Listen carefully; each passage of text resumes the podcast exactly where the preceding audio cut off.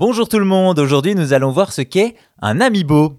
Depuis leur lancement en 2014 par le géant japonais Nintendo, vous avez certainement remarqué l'invasion de figurines représentant peu ou prou tous les personnages stars de la firme nippone.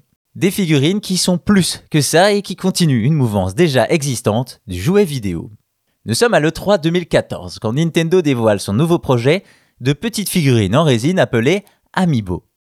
Une révélation qui laisse perplexe les joueurs face à ce nouveau jouet qui représente tout type de héros, surtout les plus connus.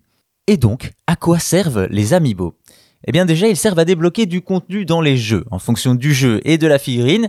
Évidemment, il n'est pas nécessaire d'utiliser les amiibo pour avoir la version complète du jeu, et évidemment, ils peuvent aussi tout simplement servir à une collection. Certains n'utilisent même pas les amiibo et se contentent de les exposer tellement ils les apprécient. Au niveau du fonctionnement, c'est assez simple. On prend la figurine, on la place sur la console, en fonction que ce soit une Switch, une Wii U ou une 3DS.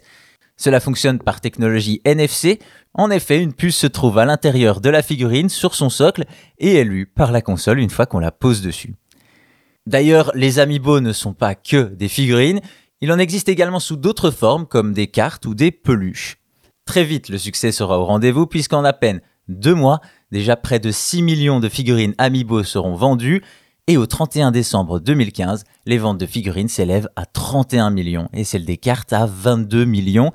Coup de génie de Nintendo, mais pas exactement. En réalité, Nintendo savait ce qu'il faisait depuis le début, puisque les Amiibo rappellent un autre titre à succès, en effet, deux ans auparavant, Activision lançait cette nouvelle mode de figurines à la croisée du physique et du virtuel, les Skylanders. Ce fut un énorme succès au point de se faire emboîter le pas par d'autres boîtes comme Lego, Disney avec Infinity et enfin Nintendo.